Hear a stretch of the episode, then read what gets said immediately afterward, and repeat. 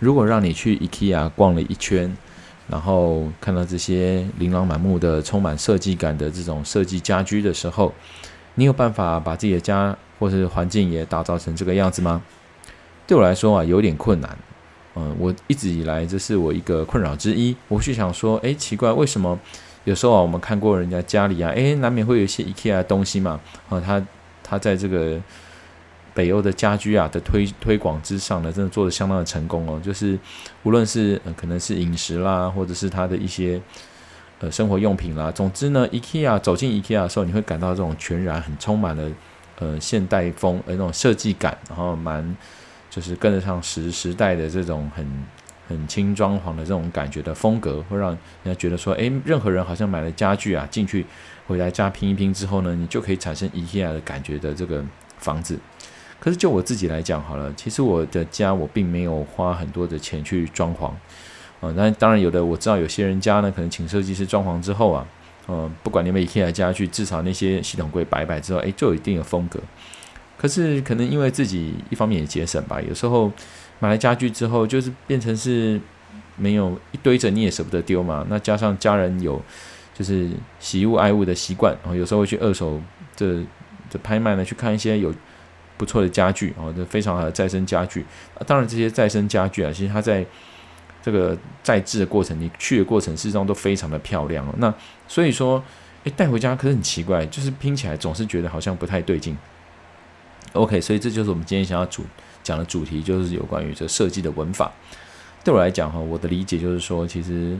从 IKEA 这个事情给我的感觉就是，设计为什么设计师有时候服务费会贵，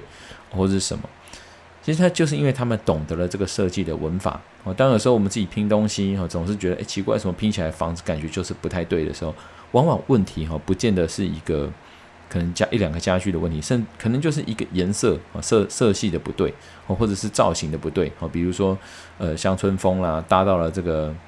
这个那种轻轻巴洛克的风格啦，或者说轻贵族风的这种东西，你会觉得诶。好像看起来就不太对劲哦，但是你在 IKEA，因为它那个房间它是有经过设计，就是都是很完整，因此会觉得诶，在里面呢感觉就是对。可是如果随便放进一个我们生活中的用品，可能感觉就完全就不搭嘎。我想就是这个感觉，就是说，如果今天我们在设计上面呢，我们没有理解这个文法的结构啊，所谓的文法就是说它该怎么样去制作出这种诶让人家感动的一种比例啊调配之类的东西。那自然而然你，你就不知道怎么去配出来嘛。因此，在我们在讲美术上面好来讲好了，很多时候我们请人家拍照啊，是不是会很奇怪？是有人奇怪拿相机他怎么拍东西就是不好看哦。那换个人来拍，可能同样他只是要换个角度，诶，一拍马上就产生一种给人家耳目一新的感觉，或者是看起来这人就变得很好看哦。整个画面都对了，比例都对了，该交代的都交代了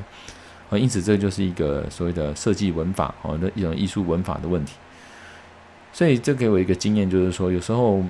嗯，每一个人呢，我们是不是都应该去学习一下有关于这种，呃，相关文法的这种创作的文法方面的的这种 know how 啊？当然你不知道的时候，也许请教达人是一个很好的方式。那在美术上也是这样啊。有时候我真的觉得隔行如隔山哦。虽然说，诶，我们可能艺术领域上好像这这个这一块领域呢，觉得诶，我们还驾轻就熟，比如说怎么样引导学生啦，哦，看是怎么样做一个创作啦，或者怎么带小朋友。呃，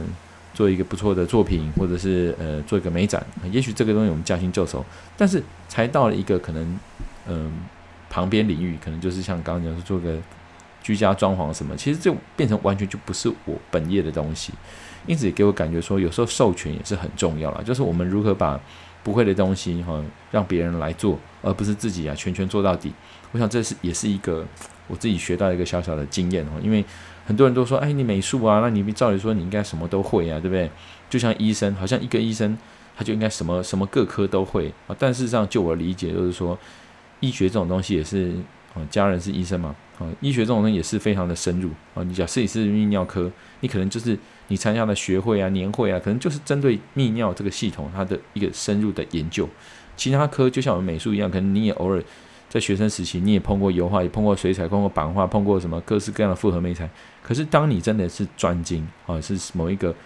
呃科目的这个强项的时候，你当然自然会成为那个大师哈。其他你顶多是说略懂这样子哦，你不可能说到很精熟。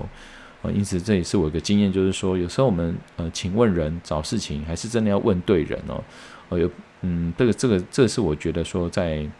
呃理解一件事情的时候很重要的方式哦，至少要理解这个文法哦，因为任何一个东西，任何一种创作也好啦，布置也好，它的文法结构，如果能够找到一个对的人来指导你，那应该是事倍功半的事。好，那这是我今天我自己的一个感触分享啊。那希望呢对你有帮助。我是阿元老师，欢迎你继续追踪收听这个频道，也欢迎你留言给我，让我继续成长啊。希望我能够伴随你啊，一起一同我们一起进步向前。好，那我们今天就聊到这边。